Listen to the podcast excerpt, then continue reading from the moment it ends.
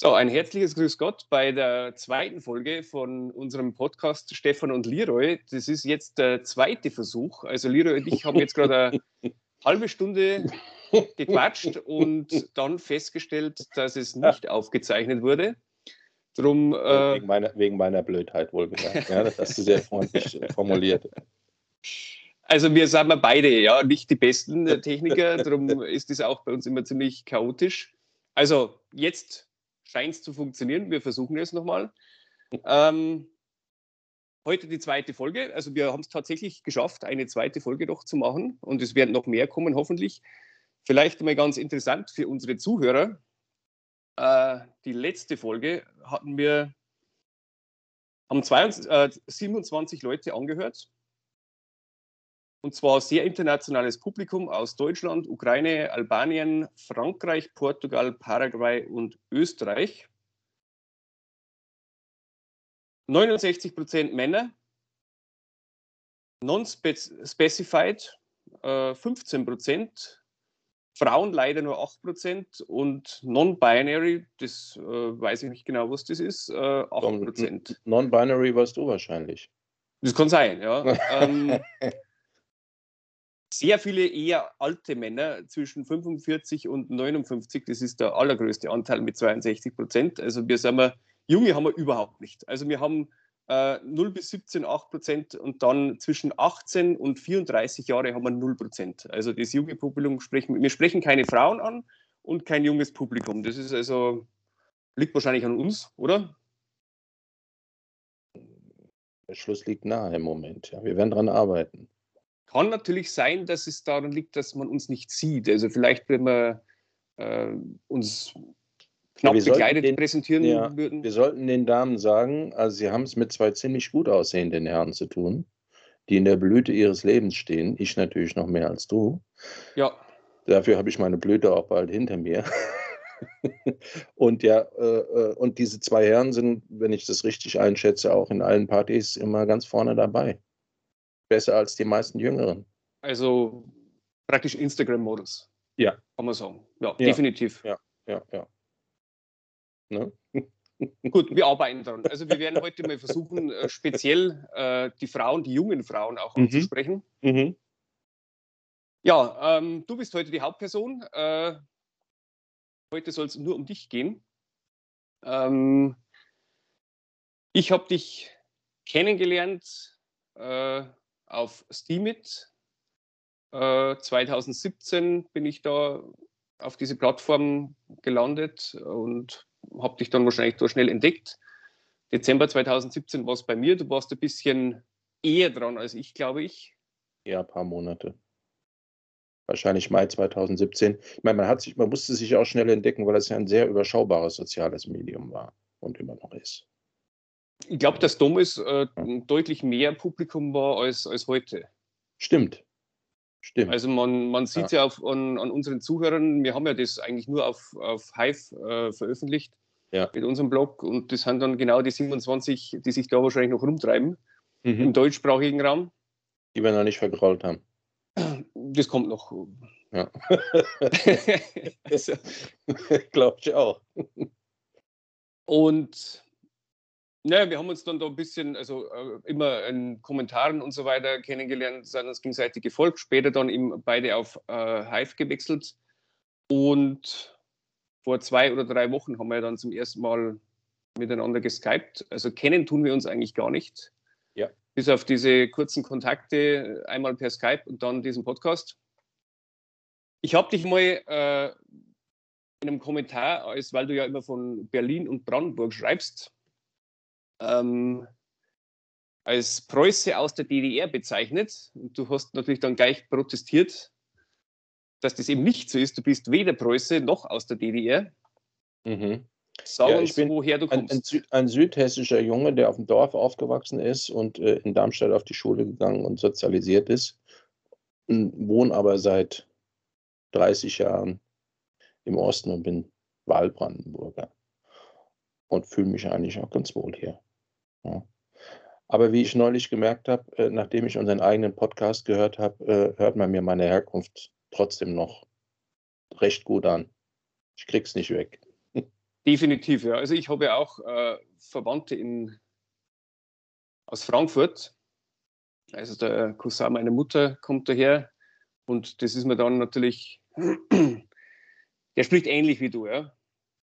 Und ich gebe mir Mühe. Es ist auch schon durch den 30-jährigen Berlin- und Brandenburg-Aufenthalt ist auch schon einiges abgeschliffen oder äh, vulgarisiert worden.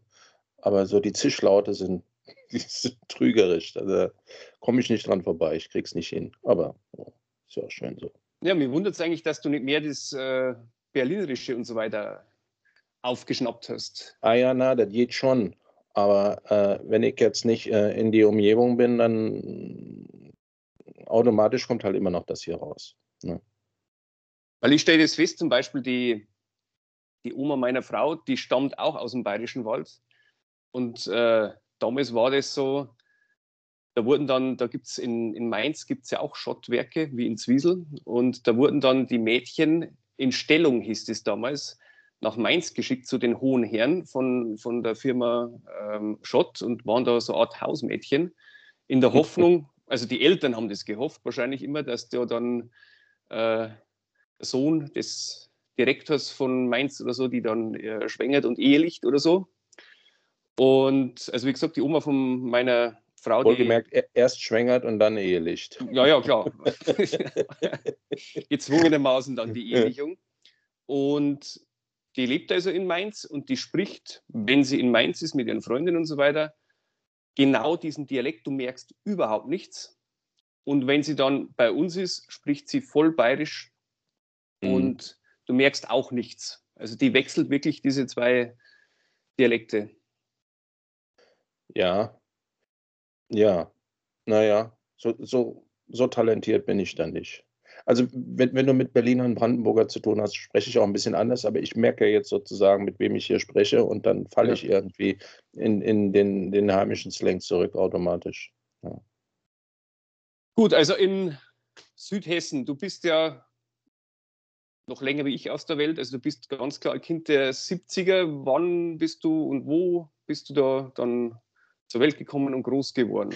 Ich bin Anfang der 70er äh, zur Welt gekommen, in der gleichen Gegend und äh, bin dann in dem Dorf in der Nähe von Darmstadt auf die Grundschule gegangen. Und äh, als ich zehn war, bin ich aufs Gymnasium gekommen. Ja, eigentlich war das schon Gesamtschulsystem, aber meine Eltern, äh, die selbst beide aus sehr einfachen Verhältnissen kamen und auch beide nicht studiert haben, äh, hatten wohl beschlossen, aus ihrem Jungen soll mal was mehr werden als aus ihnen. Hm. Und äh, haben es dann irgendwie geschafft, trotz aller Widerstände, mich auf dieses altsprachliche Gymnasium zu bringen, wo ich dann mit Juristen, Söhnen, Medizinersöhnen und äh, der Darmstädter Bourgeoisie äh, Latein und Altgriechisch lernen durfte. Was aber, das hatten wir im Vorgespräch schon besprochen, zur damaligen Zeit gab es diese Abschottung, Abgrenzung, Mauern zwischen verschiedenen Schichten, zwischen verschiedenen Bildungsgraden, mit verschiedenen Hintergründen gab es überhaupt nicht. Also wir als Schüler hatten, waren sofort ein Haufen und es hat überhaupt gar keine Rolle gespielt, was dein Vater, was deine Mutter ist, was der macht und wo du herkommst, Dorf, Stadt, wie auch immer. Äh, die Eltern haben untereinander auch normal kommuniziert. Wenn ich mir das heute so angucke, äh, wie man sich so gegeneinander abgrenzt von vornherein. Das gab es bei uns nicht, oder? Hatten wir, hatten wir auch schon mal ja, gesagt. Also bei uns ja. überhaupt nicht. Ja. Also ich, ich weiß noch, in, mein, in meinem Freundeskreis, weil es halt im, äh, die mit mir im Kindergarten waren und so, da waren die, die Töchter von, von einem Arzt und die hatten ein sehr, sehr großes Haus mit eigenem Schwimmbad drin und so. Aber das war halt für uns ganz cool, weil wir wurden immer eingeladen und dann waren die ganzen mhm. Kinder in dem Schwimmbad und so. Also diese Abgrenzung gab es überhaupt mhm. nicht. Weder, weder von der einen noch von der anderen Seite. Also es gab äh, von, von denen, die in Anführungszeichen den unteren Gesellschaftsschichten anhingen, keine Berührungsängste nach oben. Und auch man hat sich auch keinster Weise geniert und umgekehrt auch nicht. Ja. Also man hat sich nicht nur mit seinesgleichen rumgetrieben, sondern der Kumpel, wie er halt der Kumpel war, war halt der Kumpel. Wer halt da war, ja, ja genau. Ja. Wie war das Damals habe ich das als normal empfunden, aber heute äh, äh, empfinde ich es als Privileg, dass ich das so erleben durfte. Ja, also es fällt, ja. mir fällt es auch auf. Das ist eigentlich schade, ja. dass, das, dass das nicht mehr so. Wie war das bei euch? äh, mit Migrationsanteil? Ähm, bei uns auf der Schule ehrlich gesagt überhaupt nicht. Also bei mir in der Grundschule, äh, da gab es eins, zwei Türken, was aber auch äh, Italiener gab es damals noch relativ viele, die galten, glaube ich, noch als Migranten, aber das war nie ein Thema gewesen. Also es war weder ein Gesprächsthema, noch hat man darüber nachgedacht, sondern es war halt der Rucci und der Giulio und äh, der Hüsne und so war das halt. So, also, und auf dem Gymnasium, gut, das war halt Gymnasium. erstens gab es natürlich viel weniger damals, das darf man nicht vergessen. Und auf dem Gymnasium bei uns gab es die jetzt nicht. Also bei mir war es so, ich kann mich noch erinnern, es war, glaube ich, in der Grundschule war, war ein Türke da. Mhm. Weil bei uns war immer das mit der Glasindustrie, da gab es immer sehr viel Zusammenarbeit. Die Glasindustrie war scheinbar ja. in der Türkei auch sehr stark und der, da gab es immer so, dass dann türkische Glasermeister zu uns kamen. Und das war aber auch wirklich überhaupt kein Thema, weil die sprachen dann, also die haben halt nicht Deutsch gelernt, sondern gleich Bayerisch und so. Ja. Und genau. Äh, wir waren auch bei denen zu Hause, da, das war jetzt Grundschule und haben uns mit denen, äh, die sind zu uns auf dem Geburtstag, wir waren bei ihnen. Also es war, wie gesagt, da hast du auch gar nicht drüber nachgedacht. Ja, also, also das ist überhaupt nicht ja. aufgefallen. Die haben dann ja. auch so das halt angenommen, wie es bei uns so ist, so mit Weihnachtsbaum und, und all diese ja. Dinge. Also da hat man auch wirklich, also ich kann mich auch nicht erinnern, dass man da irgendwie drüber nachgedacht hätte. Mein Gott, der also, hat auf dem Klassenfoto anders ausgeschaut, aber das war halt alles. Ja. Also natürlich sehen wir das jetzt äh, äh, aus der Perspektive der sogenannten Mehrheitsgesellschaft. Vielleicht haben die das damals anders empfunden, aber ich glaube es ehrlich gesagt nicht. Ich glaube nicht. Weil, also, ne, glaube ich nicht. Das, deswegen, das, das, Thema als solches existierte auch gar nicht so. Das war ganz, ja. Hat, ich habe da überhaupt nicht drüber nachgedacht. Na, ja, nicht. Ja. War es bei euch so, also das habe ich schon festgestellt, es gab schon ein bisschen so dann äh, zwischen den, äh, die, bei den Gymnasiasten, also als dieser Wechsel dann kam, die einen gingen aufs Gymnasium, die anderen auf die Hauptschule, auf die Realschule konnte man ja bei uns damals erst nach zwei Jahren Hauptschule. Da war dann schon so ein bisschen, äh, dass man dann gesagt, also das war dann so ein bisschen eine Trennung, dass sich dann die Gymnasiasten mhm. hauptsächlich nur mit Gymnasiasten getroffen haben und die. Hauptschüler mhm. mit ihresgleichen. War das bei euch auch so? Ja, klar. Aber äh, das das ließ sich ja auch gar nicht vermeiden, denn du hast halt einfach mit anderen Leuten auf einmal zu tun gehabt und mit denen die anderen verlierst du halt aus dem Auge, gerade in dem Alter. Ja. Ich glaube, das war jetzt aber nicht irgendwie, die sind doof oder das sind die, das sind die Klugen, sondern gehst auf eine andere Schule und hast halt andere Leute um dich rum und hast dann halt auch einen anderen Kreis. Aber dass man mit denen nicht sprechen wollte oder wenig zu tun haben wollte oder dass die doof waren deswegen, weil sie was das kann ich mich nicht dran erinnern. Ja, kann ich Bei mir kam es also, ja noch dazu, ich bin ja dann von meinem Dorf in die Stadt. So, das heißt, ich bin da sowieso rauskatapultiert worden ja. von meinen Kumpels, die ich da damals auf der Grundschule hatte. Wo man sich dann wieder getroffen hat, war bei mir so, war dann bei der Bundeswehr. Bei der Bundeswehr oder im Sportverein natürlich. Ne? Aber da, auch, ja. es gibt ja eine ganz andere Regel und Hierarchie. Da bist du ja in einer anderen, anderen Gruppe drin. Ja. Wie war so der Sprung äh, bei dir äh, von der Dorfgrundschule aufs Gymnasium? Was war da für, also bei mir war das so, in der, in der Oberstufe waren da, das waren praktisch alles Punks. Es gab mhm. nur Punks, die wirklich sehr wild aussahen und da hatte ich am Anfang immer Angst, wenn ich in die Schule kam.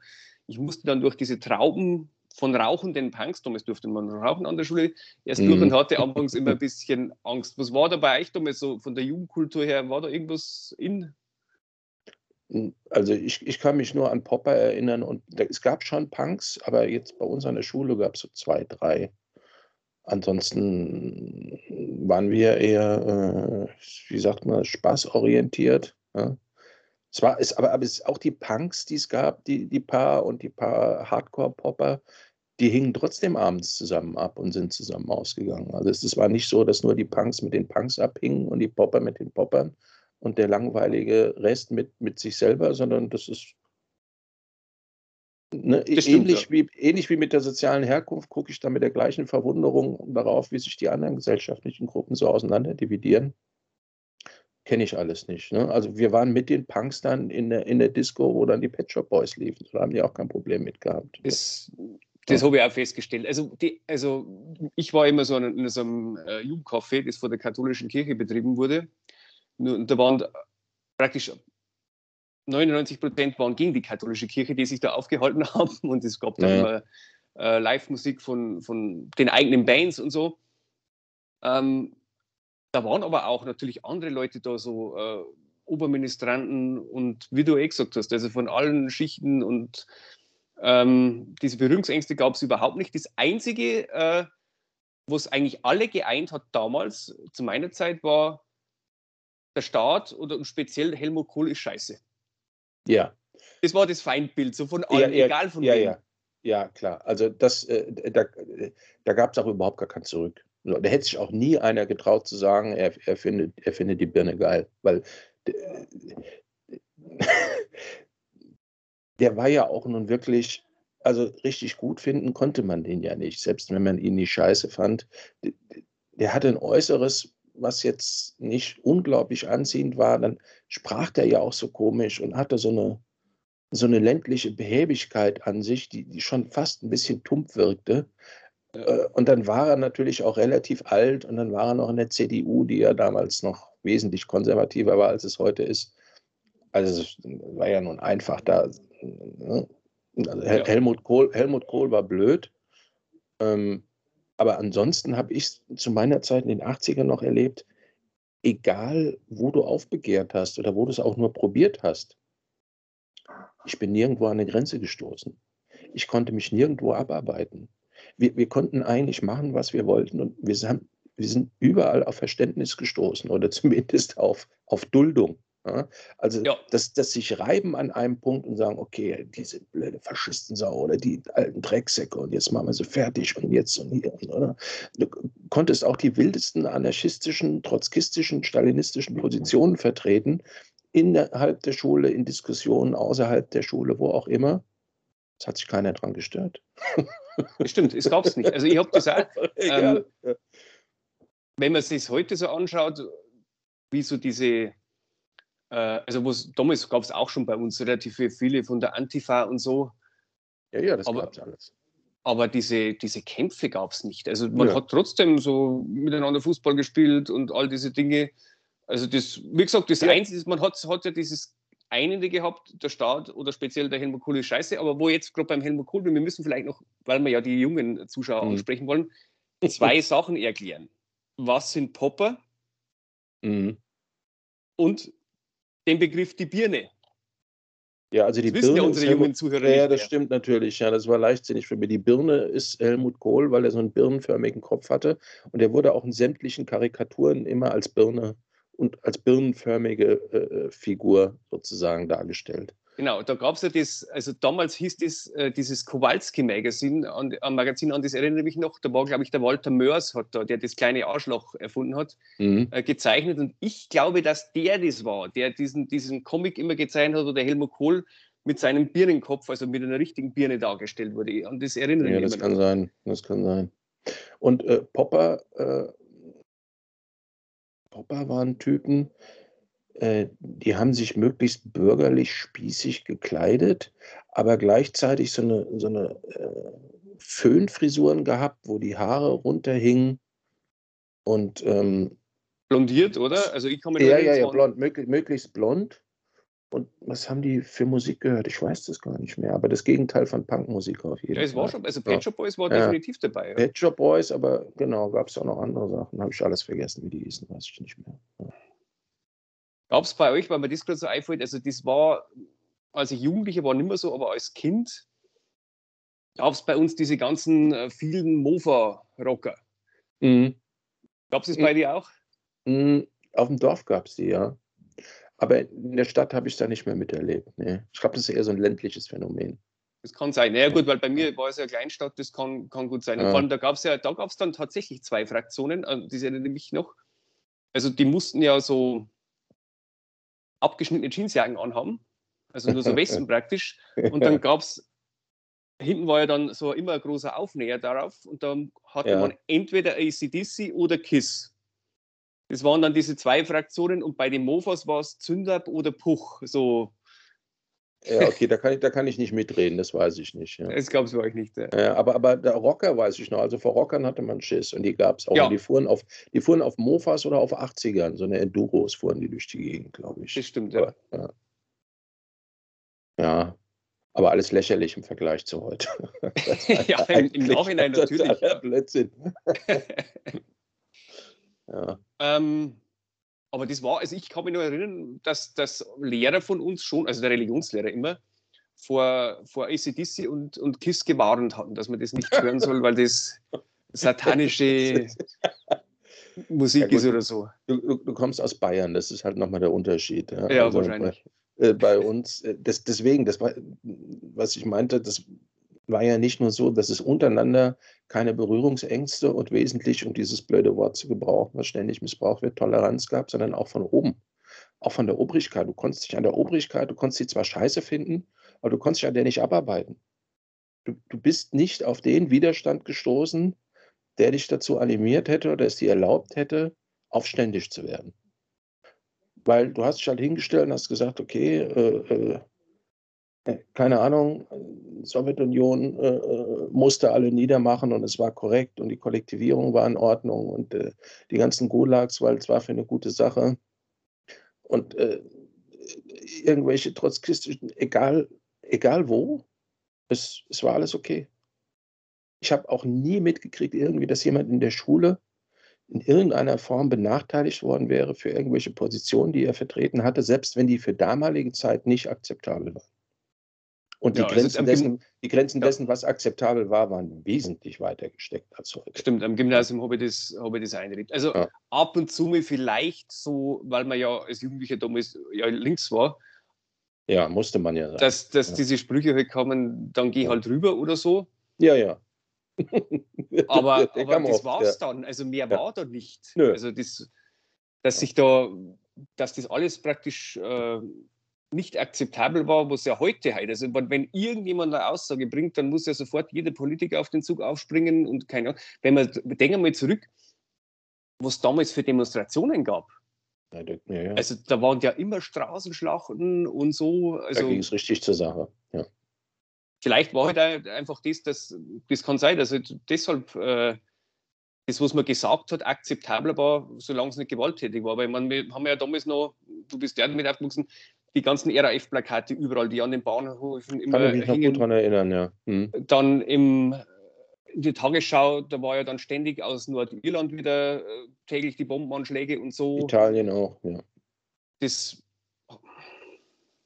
das war das, was nicht akzeptabel war, aber alles ja. andere, vielleicht lag es ja. an dem. Ich weiß es nicht. Aber wie gesagt, in, in der Rückschau muss ich sagen, dass ich wirklich eine schöne Kindheit hatte. Das hängt natürlich damit zusammen, wenn du ein normales Elternhaus hast in erster Linie, äh, mit allen nicht normalen Kleinigkeiten, die es auch in jeder Familie gibt. Und wenn du ein normales soziales Umfeld hast und äh, wenn du das Gefühl hast, du kannst in der Art und Weise deinen Interessen nachgehen, mh, hm, wie du das möchtest. Und das Privileg hatte ich einfach. Und das hattest du, glaube ich, auch noch in deiner Zeit. Ja, definitiv. Das war, wirklich, das war im Nachhinein, hatte ich das Gefühl, unbegrenzter Freiheit für mich. Stimmt. Also bei mir war das auch definitiv so. Es gab eigentlich überhaupt nichts, was man, was man nicht Nein. machen also konnte oder so. Man konnte zwar nicht alles machen, aber es lag nicht daran, es lag nicht an dir, sondern es waren immer Sachen, die als überwindbar betrachtet werden konnten, um das zu machen, was du machen ja. wolltest. Ja. Egal, ob das ökonomische Sachen sind, ob das Bildungsgeschichten sind, äh, äh, und zwar im Hinblick auf die damalige Gegenwart wie auch auf die Zukunft. Also ich habe positiv in die Zukunft geguckt damals. Mit ja, Freude. definitiv. Ja.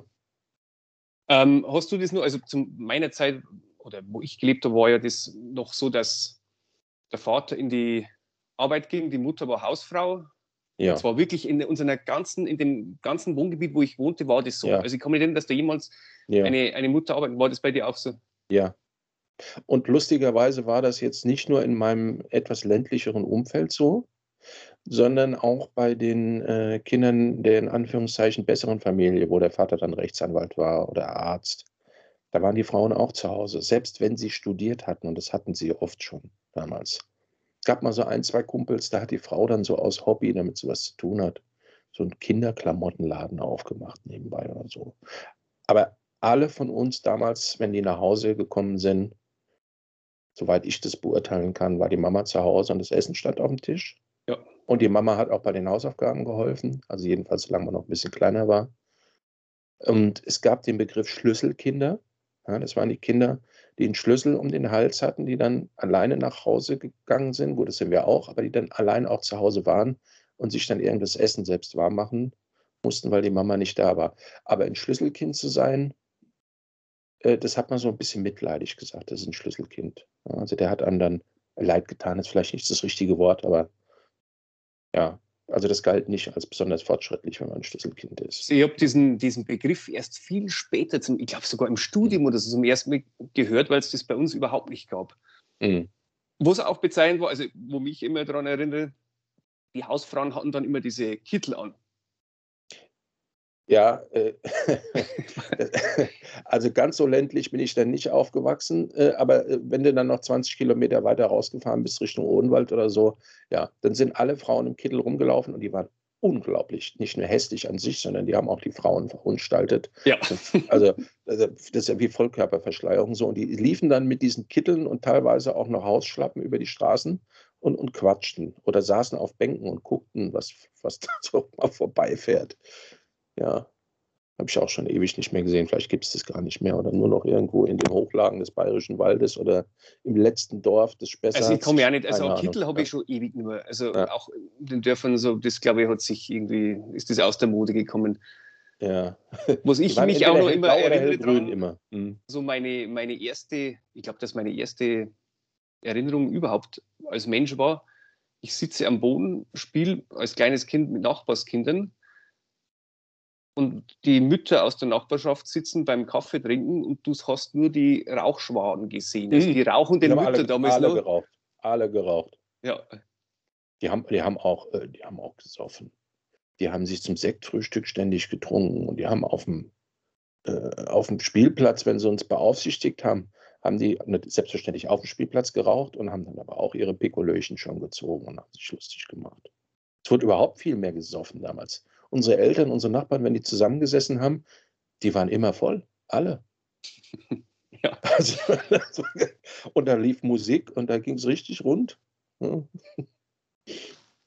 Also ich so. kann mich, muss ich sagen, es war so bei den Männern vor allem, äh, ich kann mich nicht erinnern, dass die Männer damals irgendwas anderes getrunken hätten, außer Bier, also oder, oder alkoholisches allgemein ja. so.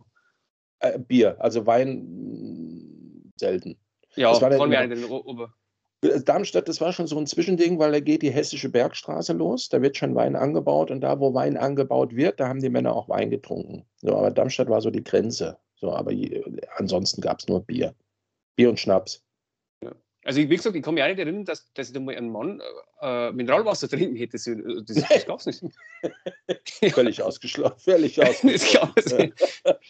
also, außer die, die. Mineralwasser, wie bitte? Ja. Ab und zu mir eine Tasse Kaffee ja. oder so zum Frühstück und mhm. vielleicht unter dem Tag, aber ansonsten ja. wurde da Bier getrunken damals. Das war.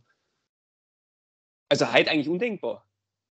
Ja, mein Vater auch, wenn der äh, äh, in der Mittagspause von der Arbeit, der ist so oft nach Hause gefahren, hat er zwei, drei Bier getrunken. Dann ist er wieder arbeiten gefahren. Ja, also das sowieso, und bei den Handwerkern ja. war es ja damals sowieso nur üblich, dass die sowieso nur Bier während der Arbeit auch getrunken ja, haben. Also ja. Den musste man ja auch Bier hinstellen. ja. Und einen Aschenbecher. Bier und einen Aschenbecher. Ja, und die haben ja auch überall. dann, also die haben gar nicht gefragt, geraucht. ob sie rauchen dürfen. Das war sowieso klar. Ja, klar. Sicher. So, gehen wir mal nochmal zurück auf deine Gymnasiumzeit. Also du hast dann, ähm, was war das für ein Gymnasium oder welcher, welcher Zweig?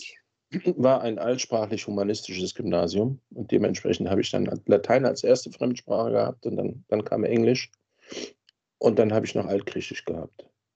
Äh, was damals freiwillig war, Altgriechisch, aber die Hälfte der Schüler hatten sich tatsächlich für Altgriechisch entschieden und die andere Hälfte für Französisch. Und dann hatte ich im zehnten Schuljahr, und das war entscheidend für mein späteres Leben, gab es eine Russisch AG.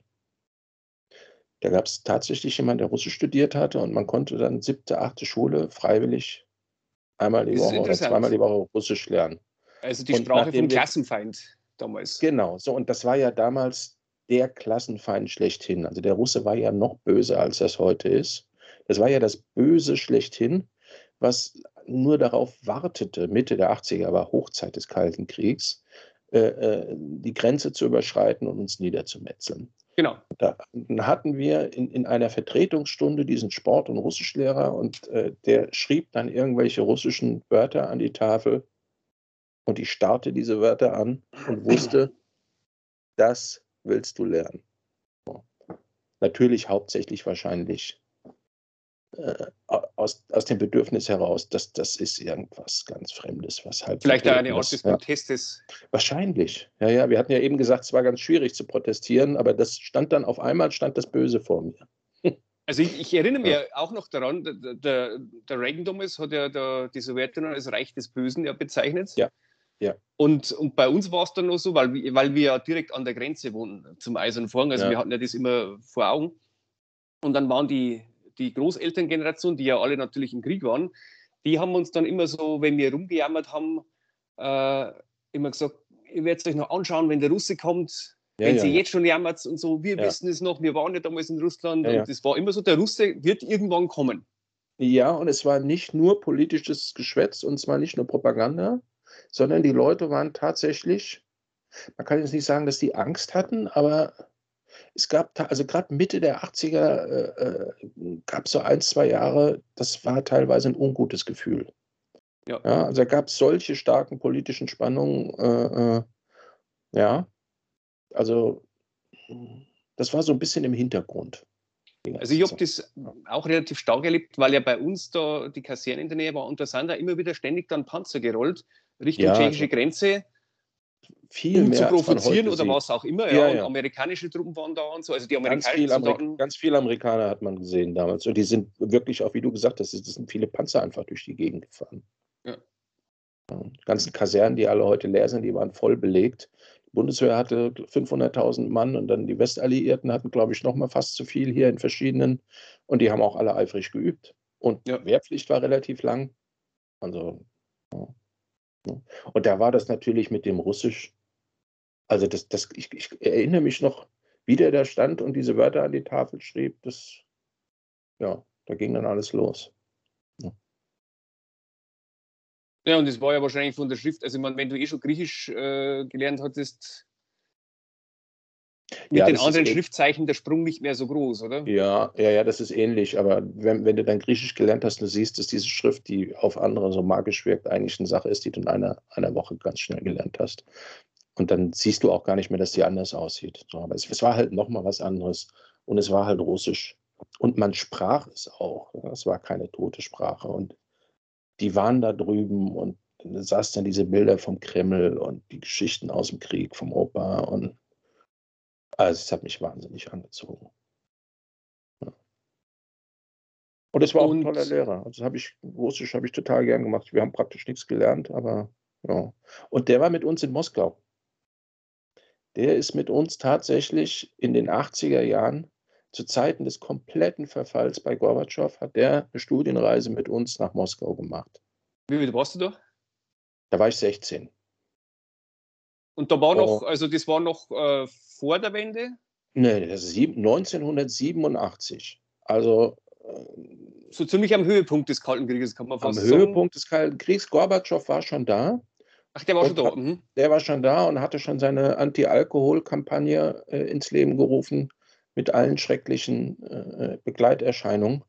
Und wir sind dann auch noch im Winter dort gewesen. Ah, das war hardcore. Aber ich fand das so geil. Es hat mich so fasziniert da drüben. Das war alles so anders gewesen. Und dazu kam natürlich noch das Sozialistische, was ja völlig abgefahren war, mit den ganzen Plakaten und die leeren Geschäfte. Und äh, ja. toll bin ich auch wahnsinnig dankbar, dass er das mit uns gemacht hat. Der ist leider kurz vor meinem Abitur gestorben. Also das, das war, war also mich, äh, wahrscheinlich sehr selten, oder? Also man, dass das überhaupt möglich gemacht wurde da noch. Also selten. bei uns hieß es ja immer Klassenfahrt oder sowas war dann Schüleraustausch nach Frankreich oder maximal mhm. England. Also mhm. wir haben uns da immer am Westen orientiert. Eigentlich traurig, wo wir ja direkt an der tschechischen Grenze gelebt haben. Mhm. Nachvollziehbar wäre es gewesen, dass die zu uns kommen wir rüber, aber das war bei uns mhm. damals war das völlig unmöglich und auch völlig undenkbar. Also bei uns gab es dieses Land da, also man wusste, dass da drüben was ist. Mhm. Man, wir haben auch immer die, die Grenztürme gesehen und so weiter. Und wenn wir da im Wald rumgelaufen sind, dann hat es immer relativ schnell dauert. Äh, äh, ging es sehr schnell, dass dann äh, wirklich eine Streife kam, eine tschechische. Und wir sind dann immer als Kinder darüber gesprungen über die Grenze, weil das war ja nicht alles dicht. Da war dann oft noch Schilder dort, Vorsicht, hier die Landesgrenze und so. Aber es wusste wirklich keiner von uns, wie es da drüben mhm. ist. Also das, das deswegen hat es mich wahrscheinlich auch so fasziniert. Es war wirklich, es war eine absolute Seltenheit. Also, dass du irgendwo Russisch machen konntest in der Schule.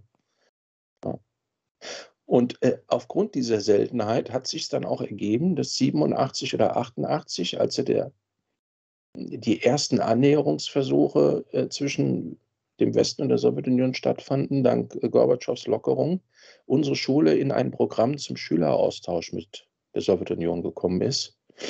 Und zu uns nach Hause dann ein Moskauer Junge kam, mit dem ich bis heute noch befreundet bin. Ach, die durften auch rüber? Die durften auch rüber. Das war 88.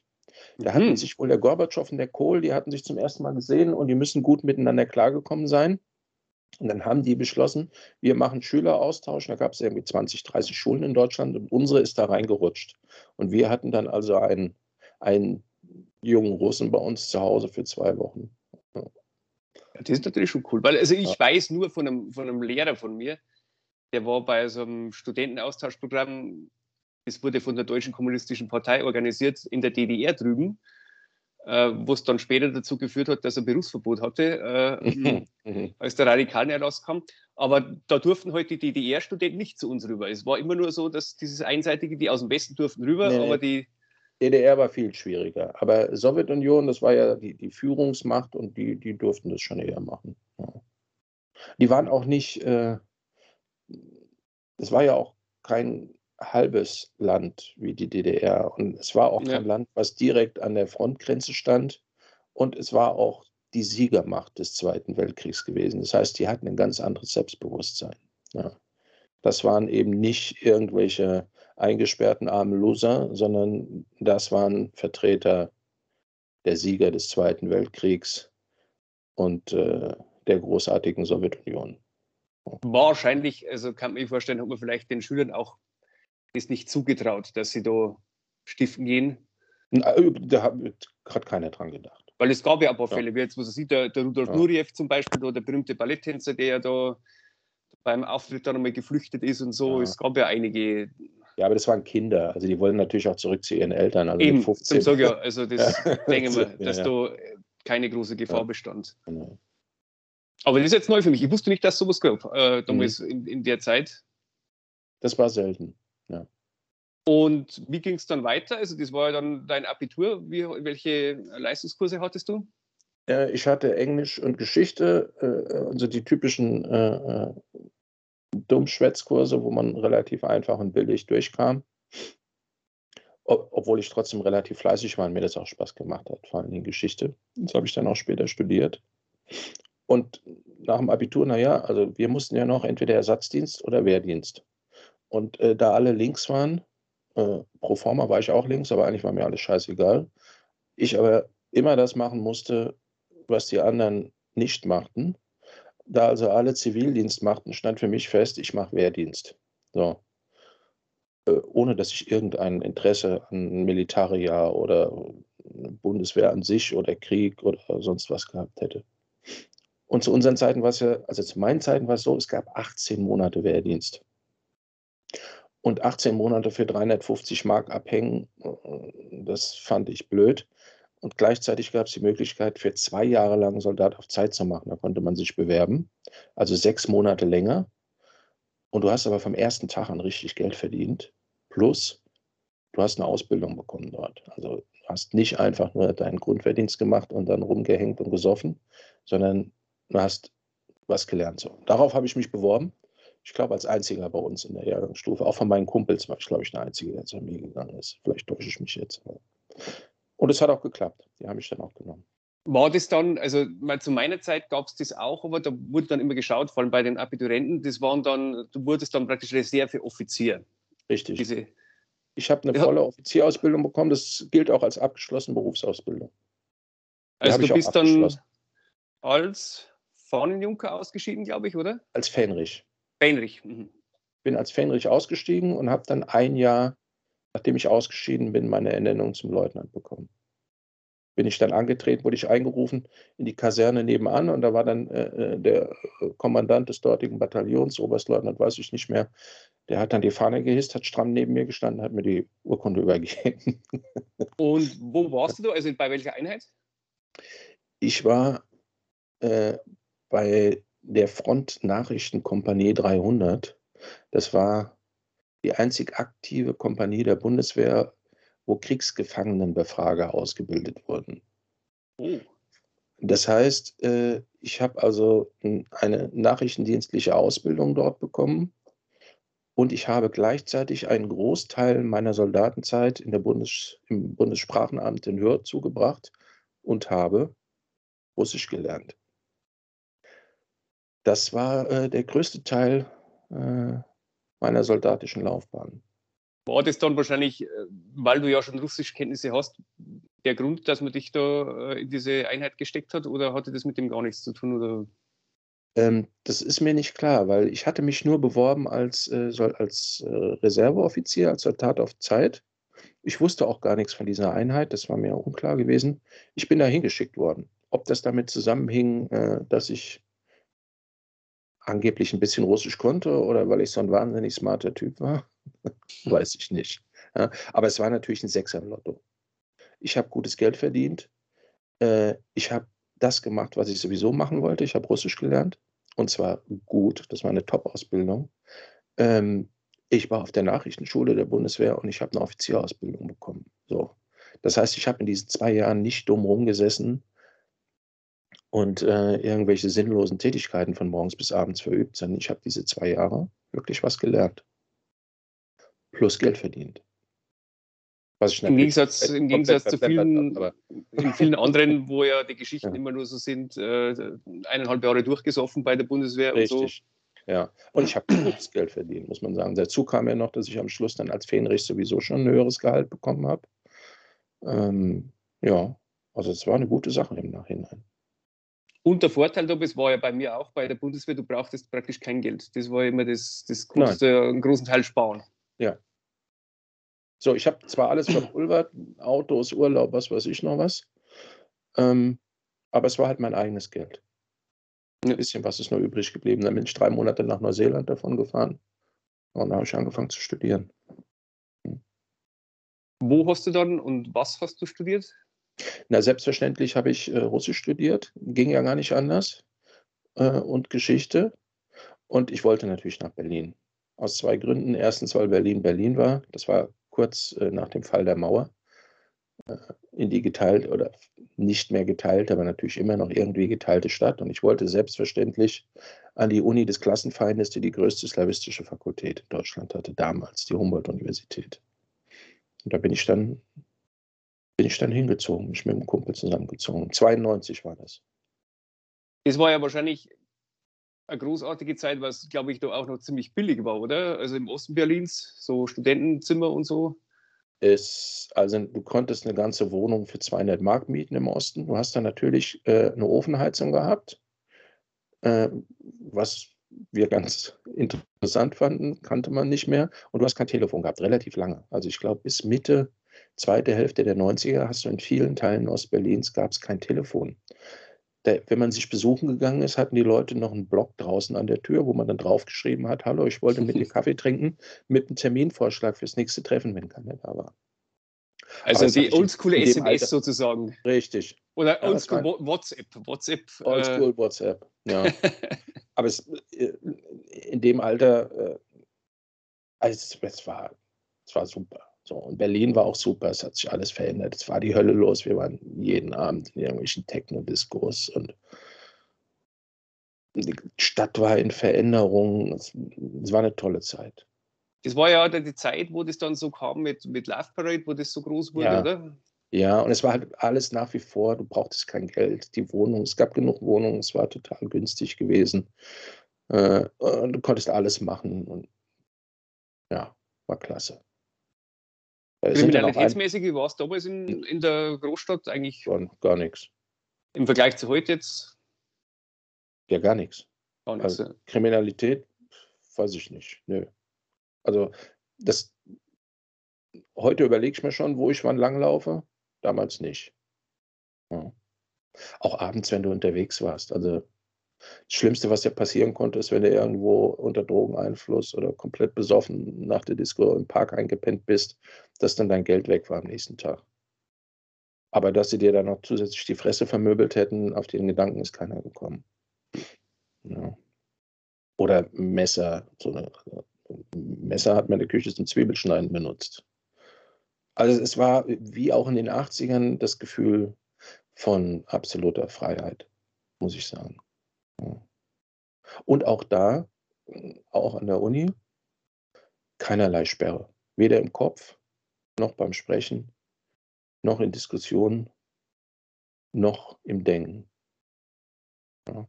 Das habe ich schon, also es war bei mir, ja. ich habe ja später studiert, also dann äh, 2000, da war, da fing das schon ein bisschen da ging's los. an.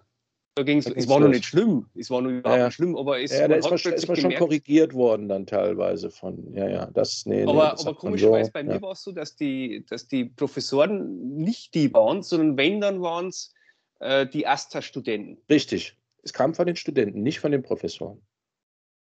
Die dann auch schon mal, äh, ich weiß nicht, einmal habe ich mich erinnert, da hat äh, ein, ein Professor von uns in Pädagogik eine Geschichte erzählt, als er damals Taxifahrer war in seiner Studentenzeit und hat da irgendwelche amerikanischen GIs immer äh, und er wollte uns heute halt darstellen, dass damals halt nur ein ziemlicher Rassismus war bei den äh, amerikanischen GIs. Also, dass da, äh, da kam dann einmal die Militärpolizei und hat die besoffenen äh, eigenen Soldaten verprügelt. Mhm. Und dann hat er halt gesagt, dass da die Neger äh, mhm. von den äh, noch viel stärker verprügelt wurden. Und als er dieses Wort Neger gebraucht hat, war dann schon, da gab es, also die meisten haben sich nicht gedacht, aber es gab dann schon welche, die sich gemeldet haben und ihn korrigiert haben, also dass das äh, dieses ja, Wort zu benutzen und so. Ja, also man muss jetzt für unseren jüngeren Zuschauer, die wir äh, äh, vielleicht nicht haben, aber falls es doch einmal sagen, also wenn damals äh, dieses Wort benutzt wurde, dann wurde das im Normalfall von den äh, Sprechern dieses Wortes in völligster Unschuld genutzt. Also ja. Ähm, ich habe das ja auch noch in den 80er, 90ern, wurde das ganz normal verwendet und keiner hat sich daran gestoßen. Hm, und es schwingte auch nichts Negatives, Bösartiges oder Rassistisches bei dem Wort mit. Ja. Jedenfalls, äh, also in den 90ern, als ich studiert habe, gab es das nicht. Ja, das gab so ganz, ganz am Ende hat das ein bisschen angefangen. Ich bin dann später damit das erste Mal konfrontiert worden. Das hat mir dann auch nicht unbedingt weitergeholfen, aber ja. Zu der Zeit habe ich mich frei gefühlt noch. War ich auch. Ja, ich habe auch genug Geld gehabt als Student. Ich habe Geld von meinen Eltern bekommen. Äh, ich habe zusätzlich noch gearbeitet äh, die ganze Zeit, so dass ich eigentlich mit den wenigen finanziellen äh, Belastungen, denen man da in Berlin als Student ausgesetzt war, ziemlich gut gelebt habe, muss ich sagen. Ja. Also ich muss auch sagen, im Nachhinein, glaube ich, waren so in der Geschichte unseres Landes die 80er und 90er so die, die freiesten zwei Jahrzehnte, die es gab, würde ich sagen. Naja, glaub, also die, die, die, davor, nach dem, was man liest, eher wahrscheinlich nicht und die danach auf jeden Fall nicht. Also das kann ich mit Sicherheit sagen. So. Wir haben wirklich das Glück gehabt, dass wir die, die Blüte unserer Jugend und unserer Entwicklung in Freiheit verbracht haben, ja. Ja, also ich glaube, wir haben da so, das, das, was die 68er Generation vorgearbeitet hat. Wir haben die Früchte geerntet. Wir die, die ersten Früchte. Die, ja. die, die, die, die, die reifen Früchte ernten jetzt leider. Die verfaulten eher, oder? Den, ja, ja, keine Ahnung, wie auch immer. So. Das stimmt, ja. aber also bei uns, wir haben, wir haben echt Glück, ja. also wir haben da wirklich großes Glück. Ja. ja. So, aber da also bin ich dankbar drüber und äh, das äh, hüte ich auch in meinem Herzen. Und ähm, ich glaube, das gibt uns beiden auch bei aller Wut über Sachen, die wir heute sehen und die wir als relativ unschön und unnormal empfinden, doch immer noch so ein bisschen innere Ruhe, denn wir wissen ja, wie es auch anders geht. Wie es und sein könnte. Es, und dass es geht und dass es eigentlich gut ging. Ne? Ja. Für alle. Du hast einmal beim letzten, weiß ich nicht, beim letzten Mal bei einem unserer Gespräche erwähnt, dass du dann auch noch nach äh, Washington mal gingst. Ja, das war viel später. Also ich war jetzt erstmal während meines Studiums äh, habe ich einen äh, Teil in, in, in Russland verbracht und einen Teil in Bulgarien. Äh, das, das, waren so die zwei, die, die zwei Aufenthalte, wo ich sagen muss, okay, das ganze Studium wie auch das Abitur eigentlich größtenteils Zeitverschwendung gewesen. Aber diese Aufenthalte, die ich da im Ausland hatte, also das, das waren prägende, prägende Sachen, die ich auch nicht, nicht missen möchte. Vor allem, da hast ja du dann so, so richtig den, den Zusammenbruch der Sowjet, also, oder besser gesagt, diesen wirtschaftlichen Zusammenbruch, der dann in den 90er Jahren kam, den hast du also Jelzin-Zeit und so weiter voll miterlebt, oder? Also ich, die, ich war während der schlimmsten Zeit, nämlich 94, äh, 95 dort gewesen, als die komplette Anarchie ausgebrochen war. Also da war wirklich Anarchie. Da funktionierte nichts mehr.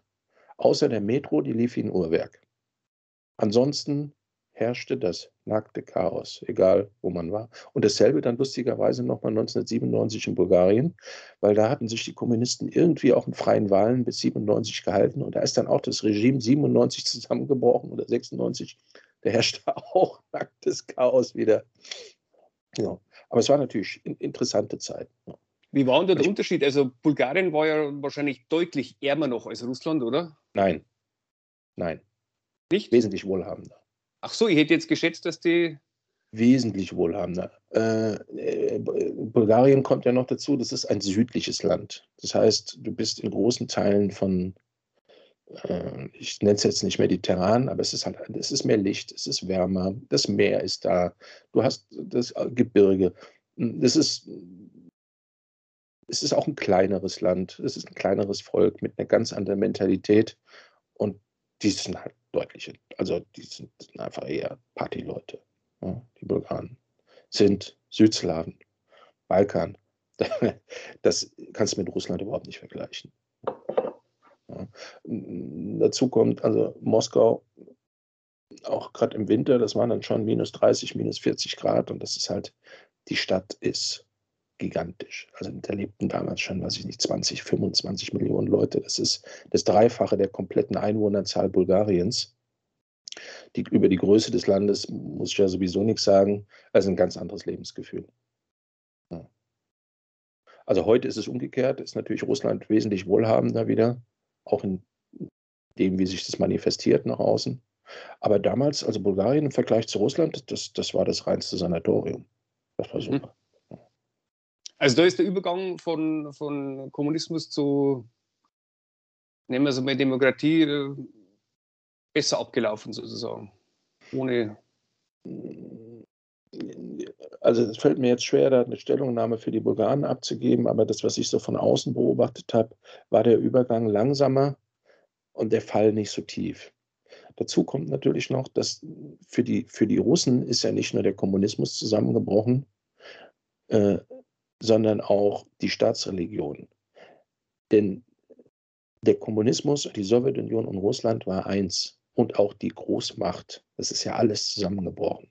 Also das, das, das Gefühl, äh, Teil, Teil einer großartigen Siegermacht, die die Hälfte des Planeten kontrolliert, verloren zu haben. Das, für die Russen ist das eine ziemlich wichtige Sache. Die sind, sind da ähnlich wie die Amerikaner. Und das war ja auch weg. So, die, was die Bulgaren können im Zweifelsfall noch sagen, naja gut, wir waren halt mehr oder weniger besetztes Land, weil nach dem Zweiten Weltkrieg konnten wir halt nicht anders, da mussten wir halt Kommunisten werden. Und jetzt sind wir halt keine mehr und jetzt machen wir wieder so weiter, wo wir vorher weitergemacht haben. Mhm. Das war in Russland natürlich nicht der Fall. Das ist alles zusammengebrochen. Alles. Ja, ich erinnere mich, dass damals, ja. äh, dass auch die, die Lebenserwartung so brutal gefallen ist, damals in, in der Zeit in den 90er Jahren also die Männer, die jetzt in dem Alter sind, in dem wir im Moment sind, die sind massenweise gestorben. Die haben sich totgesoffen. Ja. Es, es, die hatten keine Arbeit. Das ist, äh, die, vorher waren das gut, Ingenieur, äh, gut verdienende Ingenieure in der Rüstungsindustrie, wie zum Beispiel der Vater meines Kumpels. Der ist auch vor meinen Augen, hat er sich totgesoffen. Und das war nicht der Einzige. Ja. Die, die äh, Leute, die gutes Geld verdient hatten und die gesellschaftlich angesehen waren, haben dann irgendwann mit Mitte 50 als Wachleute vor irgendwelchen Riesenbordellen gestanden. Haben, konnten davon noch nicht mal noch nicht mal die Lebensmittel kaufen, die sie irgendwie für ihre Familie brauchen. Und wer irgendwie konnte, ist ja weg, oder? Also ich erinnere mich damals da auf die, an die große Einwanderungswelle, die dann die Russlanddeutschen, die dann äh, in den 90er Jahren zu uns kamen und Helmut Kohl dann die Wahl 94 noch gewonnen hatten. Sonst wäre er früher schon weg gewesen. Ähm, ja, kommt wahrscheinlich drauf an. Also ich glaube, für die, die ich dort kannte, war das nie ein Thema gewesen, wegzugehen. Aber wie in jedem Zusammenbruch, jeder Zusammenbruch ist ja auch der Kern etwas Neuen. Und mein Kumpel zum Beispiel hat, fing in der Zeit an, in diesem Chaos, sich was aufzubauen und richtig durchzustarten. Es war auch schon absehbar, dass, dass sich da jetzt was tut. Es ist ja nicht nur Chaos, sondern es ist auch immer irgendwas, was in diesem Chaos sich formiert und neu entsteht. Und ähm, es ging dann relativ schnell nach vorne. Und ich habe die Zeit natürlich genutzt, äh, äh nicht äh, äh, um da tatsächlich großartig in die Universität zu gehen, sondern ich, ich bin halt gereist, so weit wie es ging. Entweder mit einem englischen Kumpel, den ich da kennengelernt habe, oder alleine. Ich bin die Wolga runtergefahren, zum, nach Archangels hochgefahren, habe die Städte da außenrum besucht. Das ging, man konnte sich da völlig frei bewegen, war sowieso Chaos. Und auch da, weil du vorhin bei Berlin nach Kriminalität gefragt hattest, alle waren natürlich eine helle Aufregung. Ja, mein Gott, in Russland und dann der Junge aus dem Westen und dann wird hier überfallen. Und nie, nicht eine einzige Sekunde, egal wo ich war, habe ich mich irgendwo jemals unsicher gefühlt. Auch in der Zeit damals nicht. Ungewöhnlich eigentlich. Also, oder würde man nicht so erwarten, ich mal. Würde man nicht so erwarten, ist aber eigentlich gar nicht so ungewöhnlich. Ja. Ähm, diese ganzen Horrorgeschichten, die man hört, das sind dann irgendwelche Mafiosi, die sich gegenseitig abknallen, aber wer, wer interessiert sich für so einen Typen wie mich? So. Und die, die, die, die, normalen Russen sind sowas von gastfreundlich, egal in welchem Zug ich gesessen habe, wo auch immer. Ich bin fast immer bei irgendwelchen Leuten dann zu Hause gelandet am Schluss. Hm. Ja. Und wann ging dann dein Studium dem Ende zu? Ja, also das war jetzt kein Ruhmesblatt. Mir ging es ziemlich gut während meines Studiums. Ich habe eine Menge Spaß gehabt. Wie gesagt, ich war dann auch hier und da unterwegs. Und ich glaube, 99 habe ich das dann, habe ich das dann abgeschlossen. Ja, und äh, dann war ich so ein bisschen unentschlossen. Dann habe ich auf einmal gemerkt, hm, was du da gemacht hast, das ist ja jetzt nicht gerade förderlich gewesen, um irgendwie einen Mega-Job zu kriegen. Ich hatte nebenbei in einem Callcenter die ganze Zeit gearbeitet. Da habe ich dann eine Zeit lang voll gearbeitet und habe dann irgendwann eine Stelle am Forschungsinstitut gekriegt für eine Dissertation in Geschichte. In Berlin? In Potsdam war das. Potsdam. Zentrum für zeithistorische Forschung hieß es. Und ähm, ja, da äh, sind dann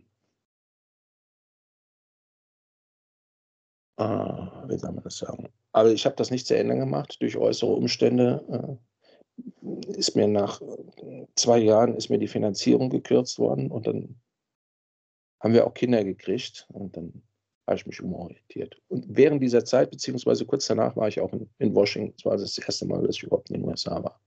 Das war im Rahmen eines Forschungsaufenthaltes im National Archive. Und welchen Eindruck hattest du da? Also vom, vom Studium oder von, von der Forschung in, in Amerika? Wie ist mir dir der begegnet? Ich war sowohl überrascht, wie auch beschämt, wie auch total begeistert. Überrascht, weil es mich unglaublich fasziniert hat, viel mehr als ich dachte.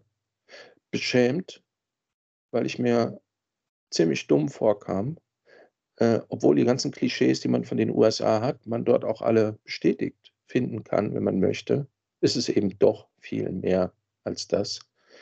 Äh, und ich war schwer beeindruckt durch die unglaubliche Freiheit und Offenheit der Amerikaner. A, im persönlichen Umgang, aber auch B, gerade in dem, weswegen ich dort war, was die Forschung angeht. Die stehen alle Türen offen. Äh, äh es ist sehr leicht, Akten zu deklassifizieren. Das heißt, zur Einsicht zu bekommen, die bei uns für immer verschlossen sind, auch wenn du Ausländer bist. Ähm, es wird einem sehr effizient, professionell und schnell geholfen. Die Leute sind unglaublich hilfsbereit. Selbst Würdenträger von höchsten bis allerhöchstem Rang reichen Telefonnummern an dich weiter von ihren Freunden, die bis zum Präsidenten äh, äh, äh, reichen, äh, um dir zu helfen. Und diese Leute treffen sich mit dir, nehmen sich Zeit und unterhalten sich mit dir. Es hat mich wahnsinnig, also es hat mich unglaublich beeindruckt damals, weil die USA hatte ich ja nie auf dem Schirm. Ich hatte ja immer irgendwas mit Russland im Osten zu tun und hat mich alles nie interessiert gehabt. Das hat mich nachhaltig beeindruckt, die paar Monate, die ich dort war. Auch wie die Amerikaner miteinander umgegangen sind. Und Washington ist ja jetzt nur nicht Kalifornien.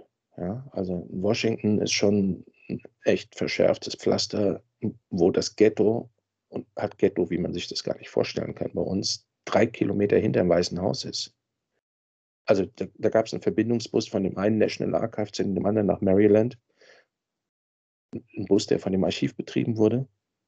Und der fuhr durch die Slums. Und es war sprichwörtlich drei Kilometer vom Weißen Haus, haben die Leute mitten auf der Straße an brennenden Mülltonnen irgendwelche ihr, Steak da gegrillt oder wahrscheinlich war es natürlich kein Steak gewesen. Also was heißt denn? Das habe ich selbst in Russland noch nie gesehen. Also ich habe das auch, muss ich sagen, ich war mal auch in, in, in Washington vor acht Jahren damals mit, mit meiner Frau. Die war damals schon im dritten Monat schwanger oder so.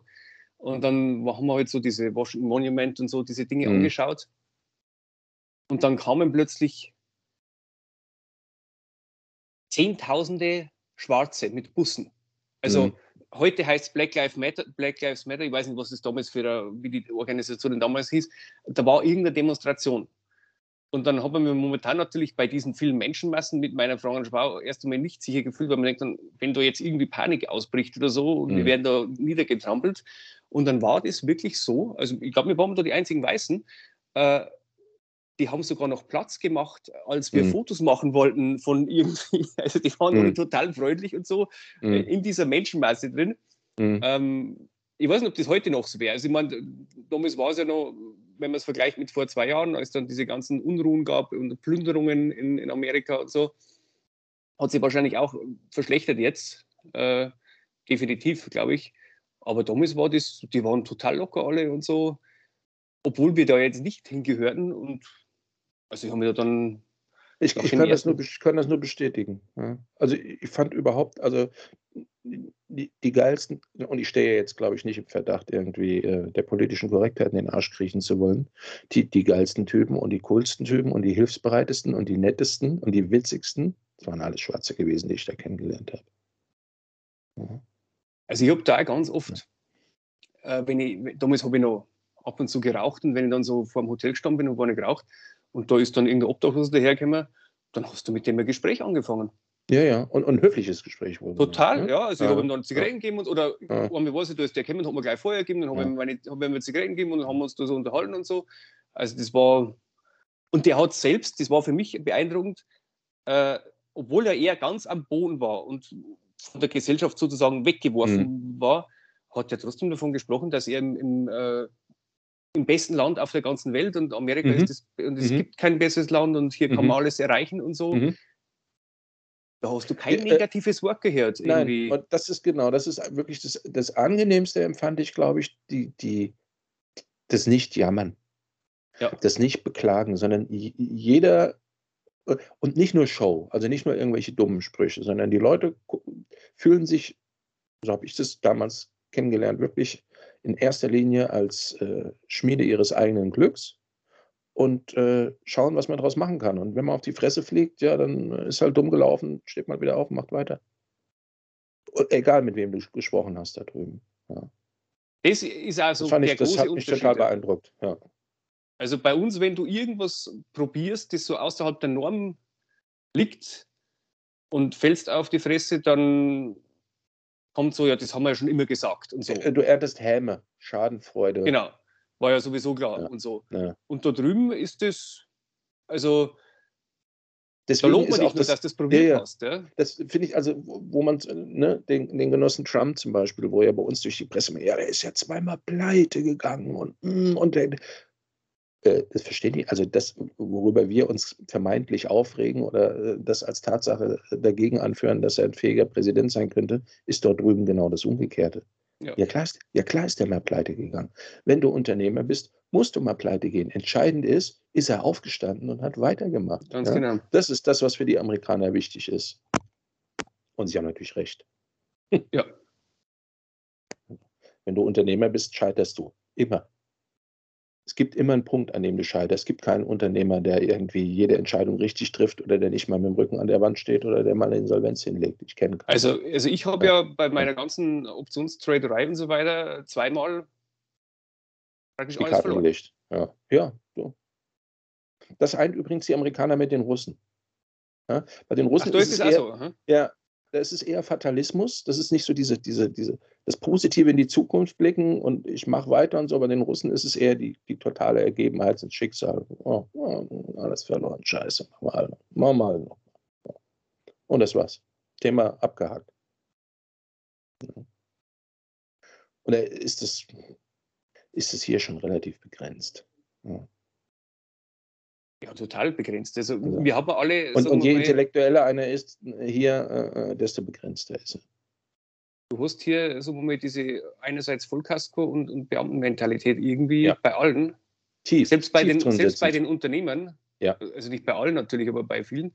Äh, also das Risiko wird, wird bei uns sehr gescheut, obwohl ja bei uns eigentlich das soziale Netz viel besser wäre. Also eigentlich ja. müsstest du erwarten, dass bei uns, ja. dass man risikobereit ist, aber das genaue Gegenteil ist der Fall. Ja, genau.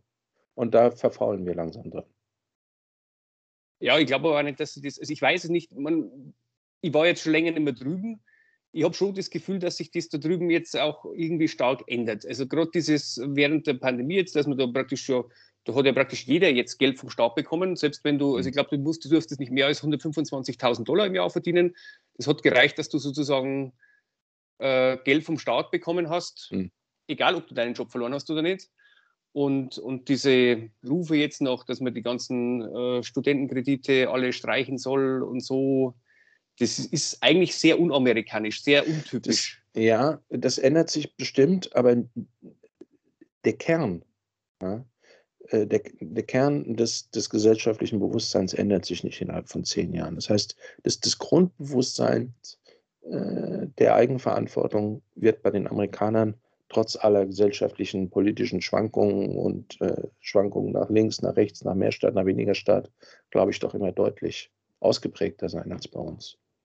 Ja, definitiv. Vor allem das, was wir so mitkriegen, das ist ja, die Leute, die das Land tragen, die tauchen ja nicht in den Medien auf. Also so diese genau. ganz normalen Kleinunternehmer, Arbeiter ja. und so, von denen ja. hörst du ja nichts. Nee. Die haben auch keine Stimme. Ja. Bestimmt. Also das das hatten sie gehofft, wahrscheinlich bei Trump zu haben, hatten sie aber mhm. auch nicht wirklich. Und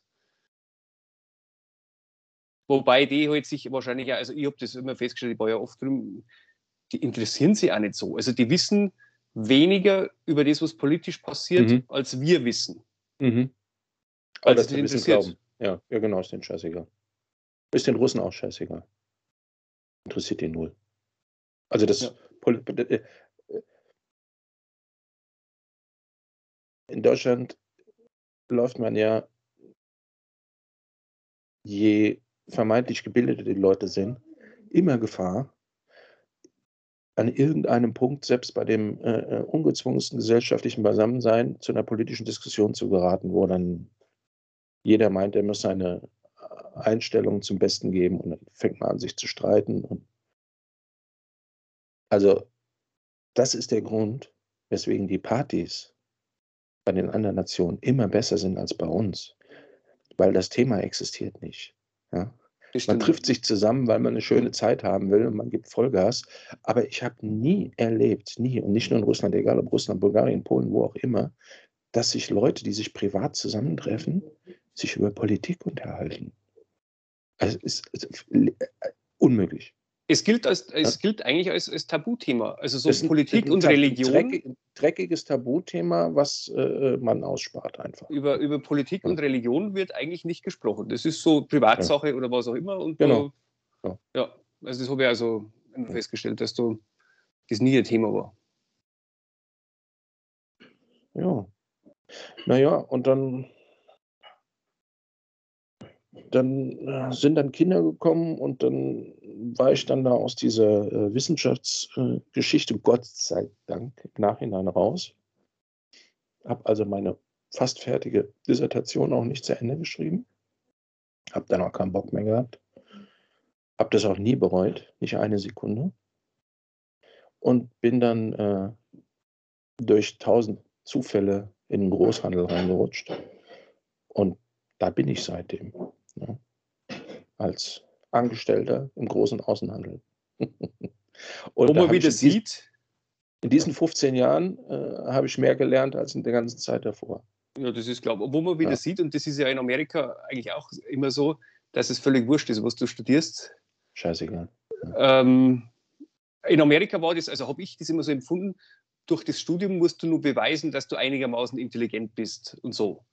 Mhm. Egal, ob du jetzt Politikwissenschaften oder sonst was studierst, aber da haben ja ganz viele, die, die Politikwissenschaften studieren und die landen dann bei irgendeinem Großunternehmen, das überhaupt mhm. nichts mit dem zu tun hat oder so.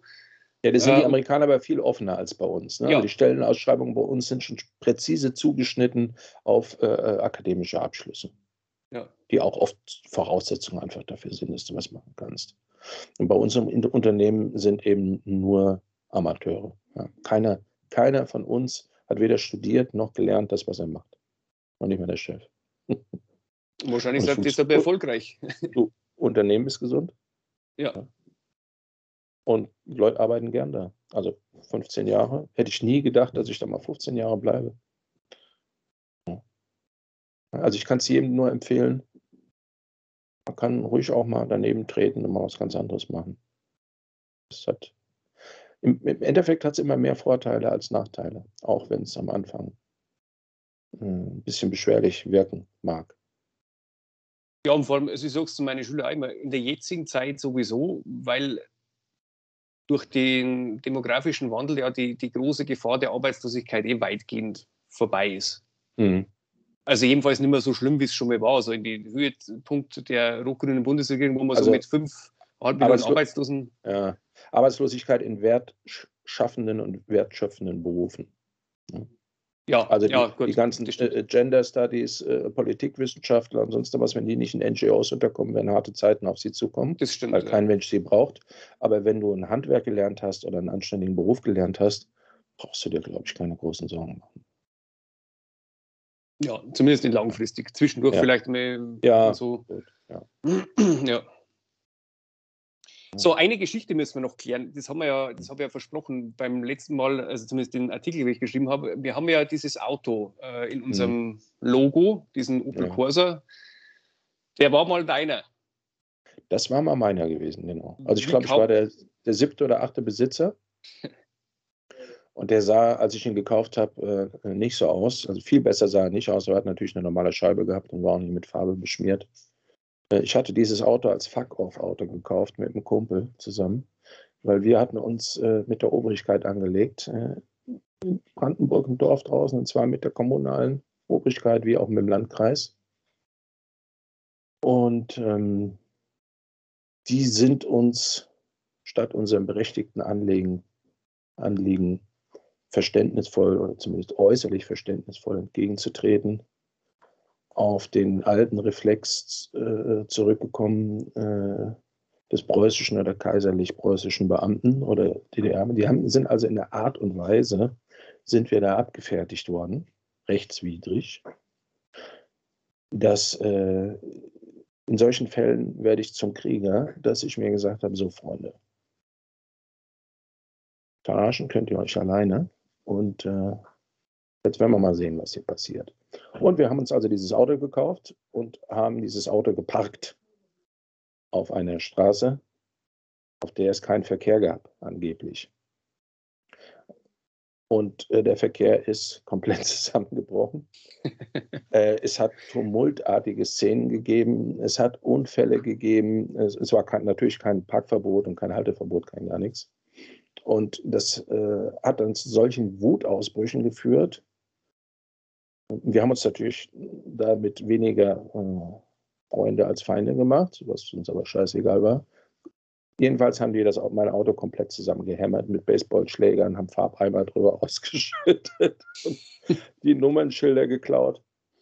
Und dann hat ein dritter Kumpel, der noch mitgemacht hat, gesagt, gut, dann ist das Auto abgeschleppt worden, neue Nummernschilder beantragt und hat er gesagt, komm, ich mache dir eine Metallplatte hinten rein, kannst du das Auto weiterfahren und ein, einschlagen können sie dir auch nicht mehr.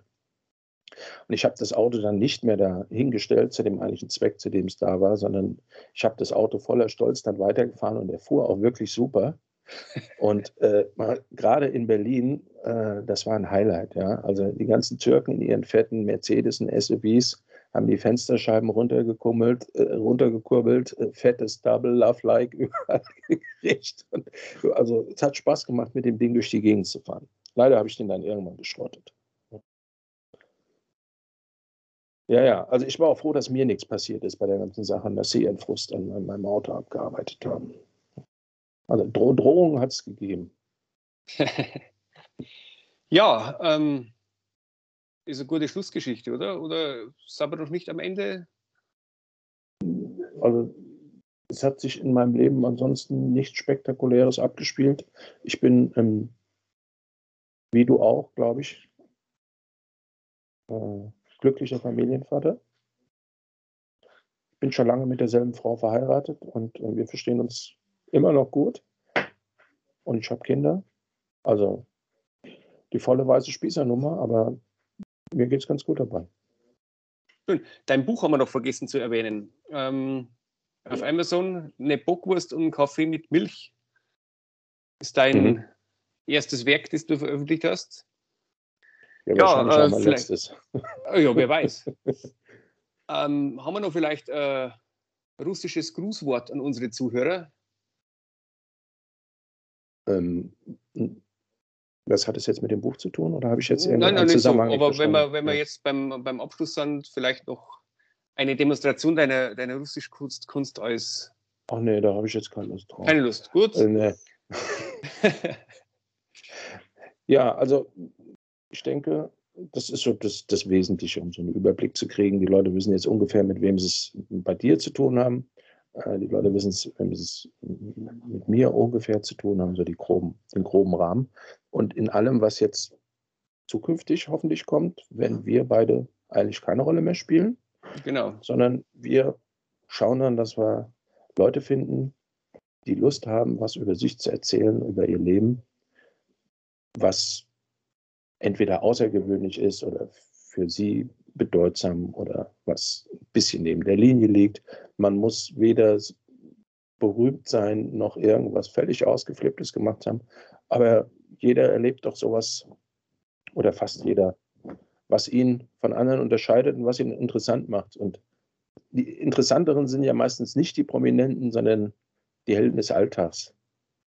Genau. Und und, äh, würden wir uns also, freuen, wenn wir ein paar kriegen. Sehr erwünscht sind natürlich auch immer Geschichten vom Scheitern. Das ja. interessieren sie fast noch mehr als, als ja. äh, irgendwelche Erfolgsgeschichten. Scheitern ist ganz wichtig, um sich weiterzuentwickeln. Ohne Scheitern läuft gar nichts. Man muss scheitern. Also wir haben schon äh, drei Gäste im Petto, die äh, zukünftig kommen. Aber wenn sich jemand melden will, auf der Podcast-Seite äh, habe ich eine E-Mail-Adresse hinterlegt, die heißt Stefan und Leroy Podcast at pm.me. Und also über Leserzuschriften freuen wir uns natürlich. Die können wir dann vielleicht auch äh, verlesen, wenn's, wenn jemand Fragen oder Kritikpunkte oder irgend sowas hat. Vielleicht machen wir also dieses, dieses neue, also so Art Dr. Sommer-Team oder so, wenn das noch jemand kennt. wir können auch gerne Tipps geben. Ja, dann würde ich sagen, beenden wir das Ganze heute mit Folge 2. Äh, nächste Woche ist genau. Weihnachten, genau. aber kurz nach Weihnachten werden wir dann die dritte Folge auf jeden Fall hoffentlich aufnehmen können. Ja, danke Und, an die Zuhörer, die, die sich unser Helden, an, äh, Anteil an unserem Heldenleben genommen haben. Ja. Ja. Dann, ja, dann bis bald. Bis bald. Servus.